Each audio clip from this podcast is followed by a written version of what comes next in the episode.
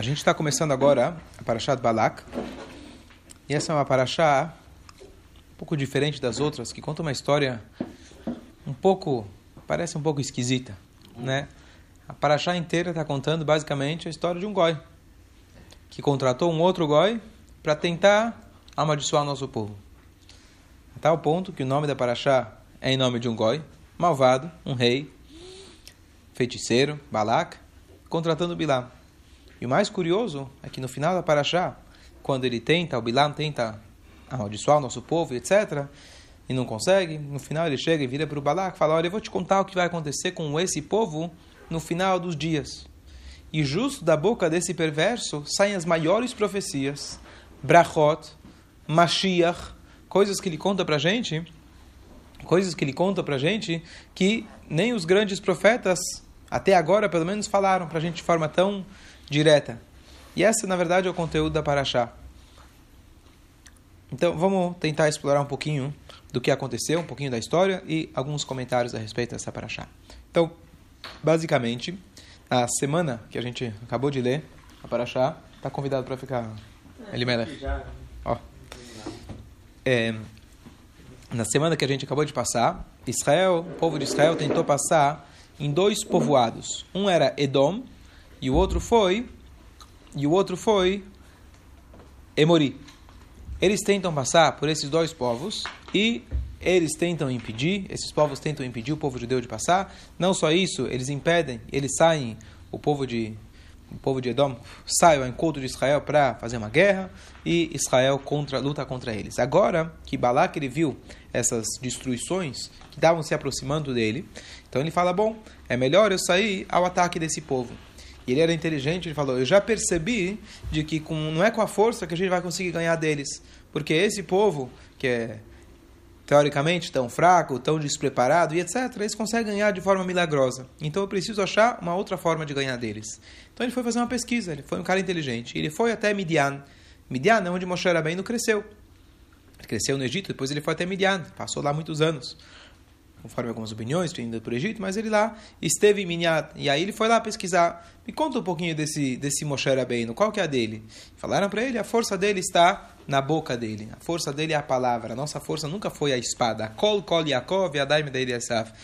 Quando foi quando Isaac ele viu, a, a, a boca, é a, a, a voz é a voz de Yaakov. A nossa força sempre foi com a nossa voz, com a nossa tefilá, com o nosso contato com Deus. Nunca foi através de força física. Isso até hoje. Então o que acontece? Então ele falou: bom, então eu preciso procurar um outro método. Então ele foi procurar o Bilam. O Bilam já teve sucesso numa guerra anterior. E ele então, ele com a força da fala dele, ele era realmente muito poderoso. Vamos elaborar um pouquinho mais qual era o poder dele.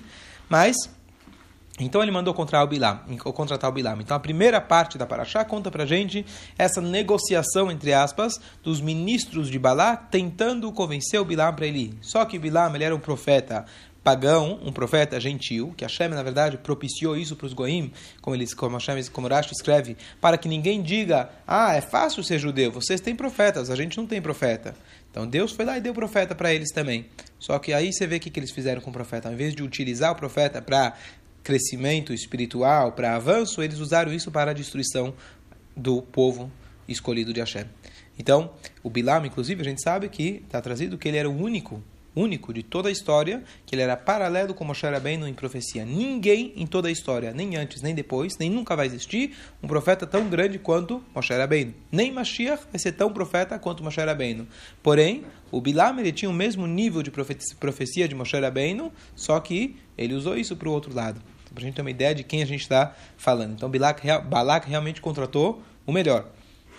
E aí, a história, quem vai ler para achar, não vou contar tudo, mas basicamente que ele sonha com Hashem, diferente de, é, de do, do, dos profetas, na verdade, Moshe Rabbeinu falava diretamente com Hashem, ele sonhava com Hashem, e Hashem falou para ele, não vai, ele insiste, ele fala, não vai, e ele tenta negociar com Hashem, e o tempo todo vem aí a Parashá, metade da Parashá, contando como ele está tentando, achando que ele vai conseguir de alguma maneira persuadir Hashem, quando ele vai amaldiçoar o povo, ele tenta pegar entre aspas, nas fraquezas do povo, ele enxerga onde possivelmente, onde, onde futuramente o povo iria pecar, e de lá ele tenta pegar um, um gancho para conseguir amaldiçoar o povo, e ele acaba não conseguindo. Uma coisa curiosa que o Urash traz para a gente, que das brachot que ele dá para o povo, a gente compreende qual era a intenção dele. Depois, mais para frente na Parashá, você vai ver, quando ele dá determinadas brachot, você vai ver onde ele estava querendo chegar, onde Deus foi lá e inverteu para uma brachá, mas você vê qual era a intenção dele.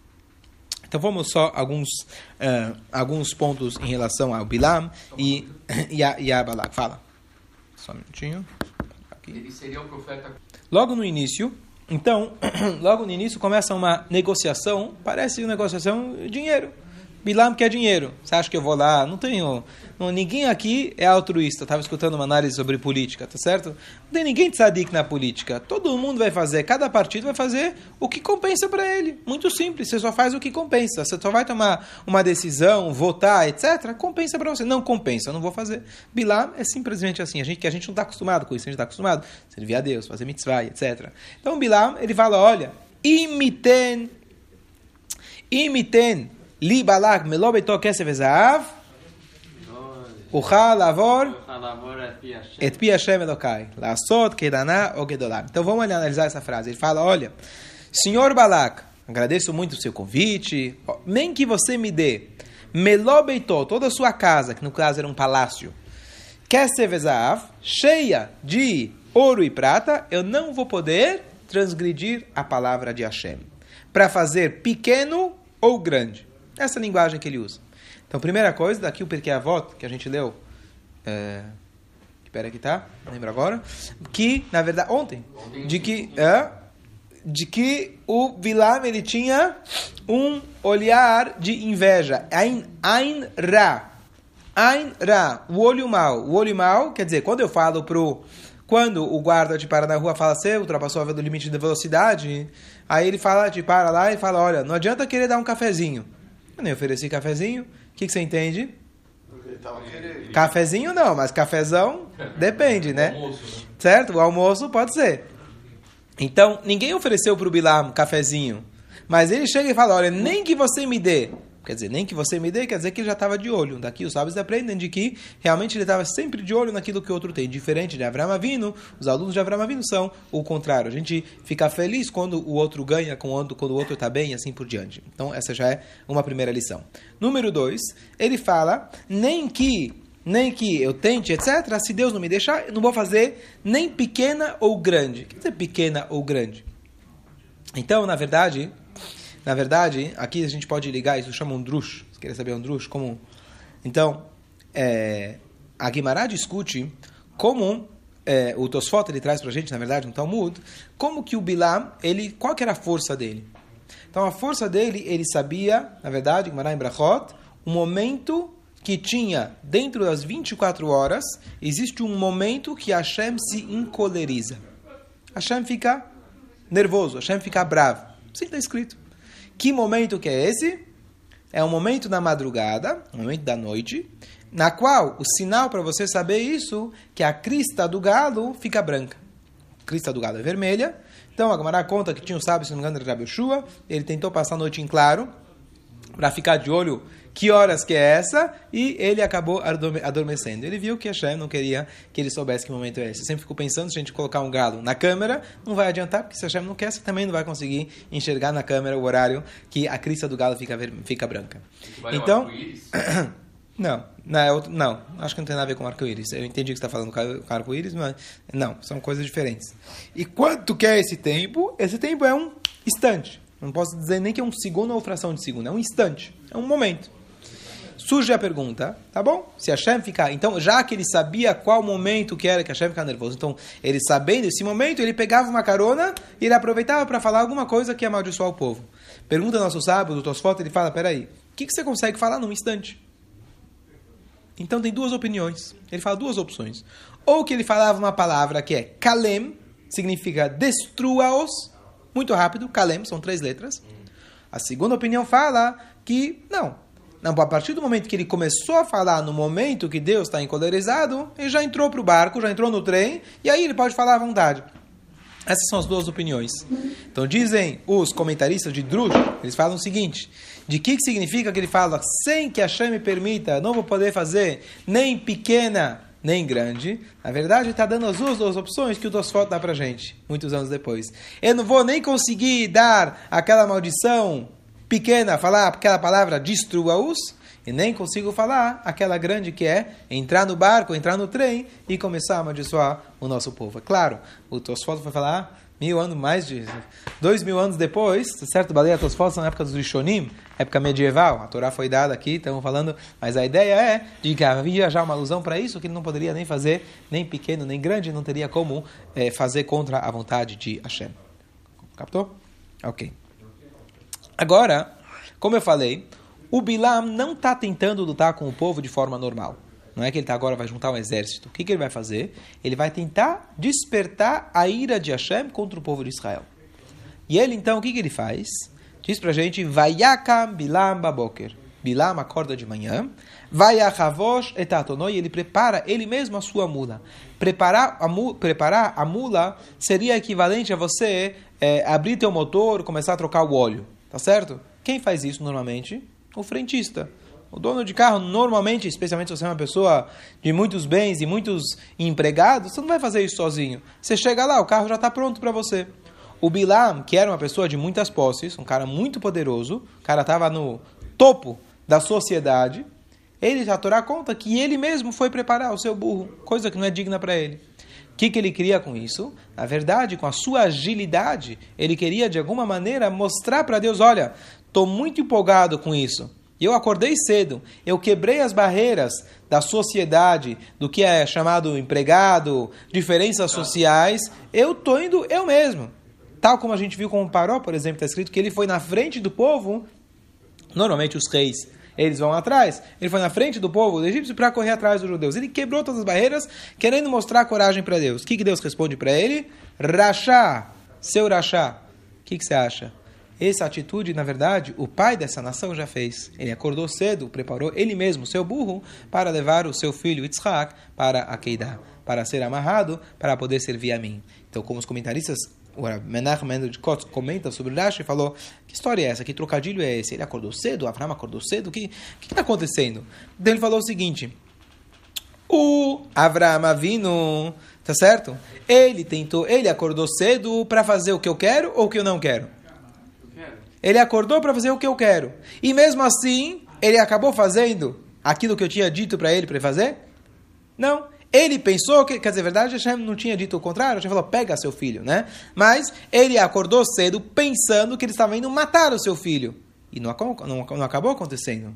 Você acha que você que está indo contra a vontade de Hashem, acordando cedo, você acha que a tua, a teu plano vai se concretizar? E aqui cabe perfeitamente, hoje à noite é Yud Beit Tammuz, que é a data da libertação do Rebbe anterior, que ele tinha sido preso, prisões na, na, na, Rússia comunista, pelas suas atividades, na verdade, difundiu o judaísmo em plena Rússia soviética. Ele tinha toda uma cadeia, toda uma corrente de professores que davam aulas é, subterrâneas, aulas é, clandestinas na, em plena Rússia comunista. Ele foi preso no dia 12 de Tammuz, milagrosamente ele foi libertado. Nascimento também. Também. Muito bom, aniversário dele também, escolha. Agora, o que acontece? Quando ele estava sendo preso, ele foi preso por dois policiais judeus, Lulev e o Nachmanson. Eles não só eram judeus, eles eram descendentes de Hassidim, de Rebes anteriores. Então, o que acontece? Rebbe Marash, quarto Rebbe. Então, eles, inclusive, você sabe que na, na Rússia tinha uma polícia secreta, comentei no Shabbat, uma parte, uma, uma seção da polícia secreta, uma seção judaica, que era composta por judeus que tinham sido religiosos e acabaram adotando o comunismo. Então, eles se tornaram delatores do povo judeu, infelizmente. Então, esses dois policiais, eles eram descendentes de Hassidim. Então, na hora que eles estavam pegando o Rebbe anterior para a prisão, um deles virou para o Rebbe e falou: Rebbe, deixa eu, me faz, me dá, deixa eu fazer a gentileza de eu carregar a sua pasta. Deixa eu carregar a sua pasta. Afinal, o meu avô carregou a pasta do seu avô na, na, sua, na sua época, o Rebbe Marash. Aí ele falou, peraí, o teu avô carregou a pasta para o meu avô, para o lugar onde meu avô queria ir.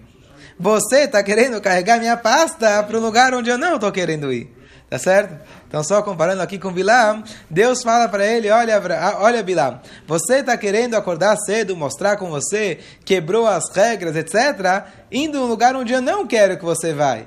Se para Avram vindo onde ele pensou que ele queria ir, ia ele acabou não concretizando o pensamento, muito mais você que está querendo encontrar o povo de Deus. Só que a gente vê de que a luta de Bilam era uma luta completamente espiritual. Ele está se comunicando com Deus diretamente. Ele está querendo lutar contra Deus. Deus fala, não vai. Ah, eu vou conseguir. Então aqui tem uma lição também de que, talvez uma lição que surge aqui de Bilam, que apesar dele conhecer Deus, saber quem é Deus, ele estava pronto para encarar. Às vezes um Yehudi, que a gente pode, uma das coisas que a gente talvez pode aprender de Bilam, a gente saber encarar Deus para as coisas boas. Às vezes Deus fala para você não, aparentemente. A vida está dizendo para você não. E você tenta, você insiste, fala, não, eu sei que vem de você, não estou não estou achando que são outras coisas, forças externas. Eu sei que vem de você achar, mas deixa eu dar um jeito. Desse jeito, daquele jeito. E Bilá vai tentando, tentando, ele não consegue.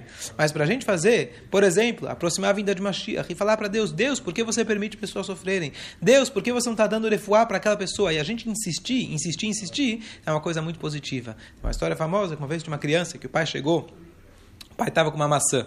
Antigamente não tinha, né, chocolate, essas coisas. Era uma maçã, era a coisa mais gostosa do mundo. A criança queria maçã e o pai não queria dar. Não é momento, já não jantou, não merece, não sei o quê. Então a criança chegou e fez Baruch Atah Hashem, Elokeinu melech haolam, Borei priaetz.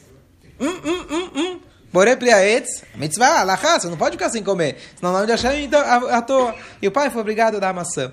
Se a gente se prepara e começa a viver com uma, com uma forma de pensar, com uma vida já uma vida messiânica, uma vida onde a gente já, como se fosse que está livre de preocupações, como se fosse que a gente está livre de qualquer problema, e a gente leva uma vida espiritual, uma vida como a Hashem quer, uma vida onde a gente consegue realmente levar, fazer Torah Mitzvot, como se fosse que não tem mais nada, a gente vive feliz, vive alegre, é igual que a gente está falando para Deus, me dá a maçã, já fiz a brachá, já estou vivendo como a Shia, só falta você. E aí não vai ter jeito, ele vai ser obrigado a fazer aquilo que a gente quer, isso que a Hashem espera da gente. Mas um ou dois pensamentos. Mais para frente na Paraxá, então, de novo ele tenta lá insistir e o burro, eles montam nessa mula e ele vai tentando caminhar, vai tentando ir no percurso até chegar ao povo de Israel e o, a mula diversas vezes ela vai vira ela desvia do caminho, desvia do caminho, e cada vez ele vai batendo na mula dele, até que finalmente se revela o anjo, ele vê o anjo na frente com uma espada, e aí ele entende que o, burro fala: O que você quer que eu faça? Eu tenho né, o, o Satã na minha frente, o que você quer que eu faça? E aí, na verdade, o Bilam ele fica envergonhado, que a mula enxergou, ele não enxergou, e a história continua. A, a, o que acontece? É, quando a mula fala, olha, até da mula dá para a gente aprender. A gente estudou no Porque Avot que Hashem criou a boca do, da mula logo antes de, logo ao término, bem nas machot, na, na, na, na o lusco, fusco, fusco, como chama? Lusco, fusco. Lusco, fusco. Crepúsculo de manhã. Nesse, nesse momento Hashem criou então a boca da mula, quer dizer, uma coisa muito especial que Hashem teve uma criação especial para isso. E então ele fala o seguinte: O que, que você quer de mim? Tá certo? Me asitilar. O que, que eu fiz para você? Que rikitani ze shalosh regalim. Que você bateu em mim shalosh regalim. Tradução simples do Rashi: Que você bateu em mim três vezes. Certo? Aí ele falou, poxa, você, me, você se desviou e não sei o que, eles começam a ter aquele diálogo. Então dizem nossos sábios, Shalosh Regalim, a gente conhece esse termo de outro lugar. O que é Shalosh Regalim? As três peregrinações, Pesach, Shavuot e Sukkot. Regel é pé, as pessoas iam a pé para Yerushalayim, então Shalosh Regalim. Então diz aqui de novo, um pshat, trush, que fala pra gente o seguinte, que, que significa, talvez seja Remes, que ele fala o seguinte, que você bateu em mim, Shalosh Regalim. Qual que é a dica? A gente sabe também, de novo, porque a volta fala pra gente que quando o povo subia até Jerusalém, apesar que estava superpopulado Jerusalém. Velo amar ben Adam tzarli amakom shalim Berushalayim. Nunca ninguém reclamou, esse era o milagre, não que não tinha lugar, não que tinha lugar para todo mundo. Nunca ninguém reclamou do lugar onde eu vou, está muito apertado para mim para eu poder dormir em Jerusalém. O milagre sempre se fala, não é que tinha espaço para todo mundo. O milagre é que ninguém reclamou. Porque às vezes com muito espaço as pessoas reclamam. Ah, o hotel não está tão limpo quanto precisava. Tá certo? Não importa o que você dá, cinco estrelas, sempre, sempre vai ter reclamação. Faz parte. Já tem naquele papelzinho, né? É. Coloca aqui suas reclamações. Eu duvido que alguém leia, só para você sentir que, ah, que bom, né? Alguém está alguém tá me escutando. Faz parte da psicologia. que acontece? Então, a verdade é que a Mula estava falando para ele o seguinte: você está querendo destruir um povo que eles comemoram Shalosh Regalim. Eles, como Rashi fala isso, que eles comemoram as três festas. Diz aqui Rabbi Stroll Mipilov, ele fala o seguinte, a ligação é, o que, que tem a ver? O povo que comemora três festas, por isso vai querer acabar com eles. E o que, que tem a ver as três festas justamente com esse episódio? Então ele fala, na verdade, eles subiam para Yerushalayim três vezes por ano. E nunca ninguém reclamou que está apertado. Eu apertei teu pé, tua perna na parede e você já está gritando. Você acha que você vai conseguir destruir esse povo? Um povo que estava pronto para se entregar três vezes por ano. Saíam, abandonavam suas casas, seus negócios, ficavam lá apertados em Jerusalém. E ninguém reclamou. E você aqui, um pouquinho, já que tua perna ficou desconfortável, você já começa a gritar. Então, esquece, você não vai ter chance com esse povo. E aqui só concluir com uma coisa muito interessante e curiosa. Parece até um absurdo, mas a gente vê como a Torá é sensível e aqui talvez ninguém percebe, quando a gente está claro na Torá, mas ninguém percebe. O que Hashem fez com aquela mula logo depois? Foi sacrificada? Foi sacrificada. Aquela mula morreu. Por quê? Por quê? Para que ninguém diga depois, está vendo a mula que deu um fora no Bilá? Ah, foi mais inteligente que Foi mais inteligente que o Bilá? Você para e pensa, mas peraí, pelo contrário, vamos deixar essa mula aqui para ficar mostrar como, como uma mula pode ser superior a Bilá. Hashem não quer trazer vergonha sequer para esse irachá. Ele preferiu matar um animal, vai falar isso para o Partido Verde. Ah, matou a mula? Não, Hashem matou a mula. Hashem matou a mula. Hashem preferiu matar a mula para que ela não seja um símbolo de vergonha de quem? Do maior Achá. Então, olha aqui a ideia, como a gente tem que tomar cuidado. Olha a lição que a gente tem que tomar cuidado com a dignidade do próximo. E Hashem tomou esse cuidado às custas da vida desse animal, que era um animal com certeza especial, que foi criado lá no início da criação. É um animal que foi um shlia, foi o um emissário de Deus para conversar e para passar uma mensagem divina para Bilam. Então não era qualquer. Imagina, pega esse animal, coloca no museu, vai valer milhões, tá certo? O animal que coloca um Bilam, empalha ele, faz alguma coisa. Torá, Hã? tá, tá escrito. Tá, tá, eu vou te falar, ó, eu vou te falar qual que é o passuco. Qual que é o Pasuk? O Pasuk fala. Vatirani a Aton, Vatetefanai. Então, o, o Aton, a mula me viu, e ele se desviou de mim. Zé Shalosh Galim três vezes. Lá em Panai, que ata gamot oragti, que agora, se não fosse isso, eu teria matado você, e ela eu teria deixado viver. Ou seja, o que, que eu fiz na prática? Graças ao fato que ela se desviou, então aconteceu o contrário. Você eu deixei viver e ela eu matei. Então a gente está vendo de que Hashem preferiu matar a mula para que ela não seja um símbolo de vergonha para quem? Deixa, deixa o Bilam se envergonhar perpetuamente. Hashem tem é, piedade misericórdia das suas criaturas, que ninguém passe vergonha. É muito mais quando a gente fala de um, um amigo nosso, um Yehudi, um irmão nosso, qualquer criatura, como a gente tem que zelar pela dignidade de uma outra pessoa. Essa é uma lição incrível que está aqui nas entrelinhas, as pessoas normalmente não é, prestam atenção. Tem só mais um, um passo. Agora, o Bilam, só para concluir, o Bilam, ele era, está escrito mais para frente agora, quando ele vai falar, Neum Bilam Shetum Ain. Assim diz o Bilam, assim que ele falava as suas palavras, assim, falava, assim diz o Bilam, Shetum Ain. O que é Shetum Ain? Shetum Ain significa, como Rashi fala para a gente, é, não Shtum Ha'einaim, Ain. Ain é olho, Einaim são olhos, no plural. Então, o Rashi traz para a gente que ele, na verdade, ele era cego de um olho. Por que ele era cego de um olho? Então, tem algumas explicações. Uma delas que ele, na verdade, olhou, quando ele vai lá amaldiçoar, tentar amaldiçoar o povo de Israel, ele olhou o que não devia, ele olhou, na verdade, para a intimidade do povo, ele olhou para é, uma parte que ele não deveria ter olhado, isso foi o que cegou ele. A explicação ainda mais profunda é que, na verdade, é o seguinte: o que, que significa que ele, é, é, que ele era é, que ele tinha é, esse, esse olhar, então o, o, esse olho shetumain, então unkelus, que é o tradutor da Torá para o aramaico, ele fala na verdade que não é que ele era cego, ele era gavra de shapirhazi. Shetumain é na verdade aquele que olha muito bem, contrário do que o Rashi traz para gente. Ele fala que o shetumain significa ele tem um olho que enxerga, na verdade ele era um profeta, isso que significa shetumain. Então Então, na verdade, aqui tem uma, tem uma explicação muito, muito interessante. Como você concilia essas duas explicações? Será que ele era cego de um olho ou será que ele enxergava a mais? São, são contrárias as explicações.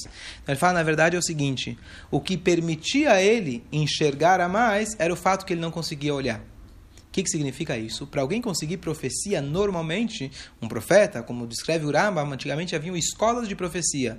Um quer se tornar engenheiro, outro quer se tornar médico, outro quer se tornar profeta. O que, que você quer ser quando crescer? Profeta. Então, antigamente tinha escolas de profecia. O que, que significa isso? As pessoas ficavam profetizando. O que, que significa? Eles iam para uma, uma, como se fosse uma estivá, digamos assim, que só se dedicava à espiritualidade, iam cada vez se elevando mais, e levando mais, e levando mais, até que o Rambam fala com alegria, com todos os pré-requisitos, a pessoa não se dedica ao material, a pessoa poderia aos poucos chegar no nível de nevoar, nível de profecia. Isso numa época ainda onde isso era, era, era capaz das pessoas chegarem nisso. Então a pessoa precisa estar com o corpo, na verdade, extremamente elevado.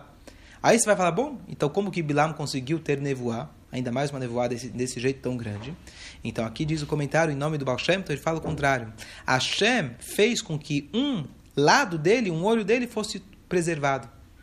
O fato que ele era cego, nunca pôde fazer nada de errado com esse, com esse olho. Era através desse olho ruim que ele conseguia enxergar aqui do chá. Então Hashem preservou, na verdade, deixando ele cego, preservou ele para que esse olho pudesse enxergar aqui do chá. E aqui ele faz uma conexão muito bonita, muito forte, que ele conta aqui uma história que na época da Segunda Guerra Mundial, na época do Holocausto, chegou um, chegou um general numa brigada judaica, e ele fez uma aposta, uma, uma, piada com, com os judeus. Ele falou assim: Eu tenho um olho de vidro, um dos olhos meus é de vidro. Eu quero saber quem vai conseguir acertar qual é o olho de vidro e qual é o olho. Hã? Aí quem acertar é culpado. Quem, quem aceitar, se você acertar, muito bem. Se você errar, tchau. Tchau. Já vai direto lá para o próximo mundo. Então chegou um judeu e se levantou e falou: Tá o olho, sei lá, direito é o de vidro. Falou: Ok, ufa, sorte sua, né? Se salvou. Mas agora, me conta, como você foi tão corajoso e tão assertivo na sua resposta? Ele falou muito simples. Nesse olho falso, nesse olho de vidro, eu vi uma gota de piedade. Uau! Ou seja, só no falso, só onde não tem olho que tem piedade, porque no outro é o contrário. Matar, Hã? É. Mas a história, a história é muito boa de que realmente aonde ele não enxergava, é lá que ele enxergava. Então, assim também trazido em relação ao, ao Bilam, que as duas explicações do Rashi elas não são contraditórias. Ele enxergava bem com aquele olho que ele não enxergava. Talvez trazendo isso uma, uma lição bonita, na verdade, que é, às vezes a gente enxergar que a dificuldade que Hashem coloca para a gente, na verdade é a nossa oportunidade. No caso de Bilam, se ele acordasse de manhã e falasse, poxa, eu tenho um olho que não consigo enxergar, por que será isso? Não, saiba que é através deste olho que você não enxerga que você está conseguindo enxergar e ter profecia. Então, a gente enxergar que as dificuldades que Hashem coloca para a gente é trazido, na verdade, como a Guimara usa a expressão quando Deus nos livra alguém é cego. Então, Sagi Nahor. Sagi Nahor, que significa que tem muita luz. Justamente porque ele tem muita luz, ele consegue enxergar. Ou seja, ele não consegue enxergar fisicamente, mas ele tem uma luz muito especial, muito forte, que os olhos dele físicos não conseguem enxergar. Então a ideia de que você não só dar esse apelido para aquele que é cego, você fala que enxerga demais, mas para alguém que tem uma dificuldade, tá certo? Como se falava, o Rebbe sempre usava, é, a criança, nunca falava uma criança com problemas, fala uma criança com, especial. Tá certo? Então, justamente a pessoa come, começar a se enxergar com aquele, aquele olho falho que você tem, aquela dificuldade que você tem, saiba que na verdade é uma oportunidade para você ter um crescimento. Claro que é difícil, mas aqui de Bilam talvez a gente tenha essa, essa ideia novamente de que justamente onde está a sua dificuldade, onde está seu problema, entre aspas, lá justamente reside a sua solução, lá justamente reside o seu potencial. Aonde é difícil para você, saiba que é bem lá, exatamente lá que está o seu grande potencial e que a gente possa materializar ele se Deus quiser. 对，嗯、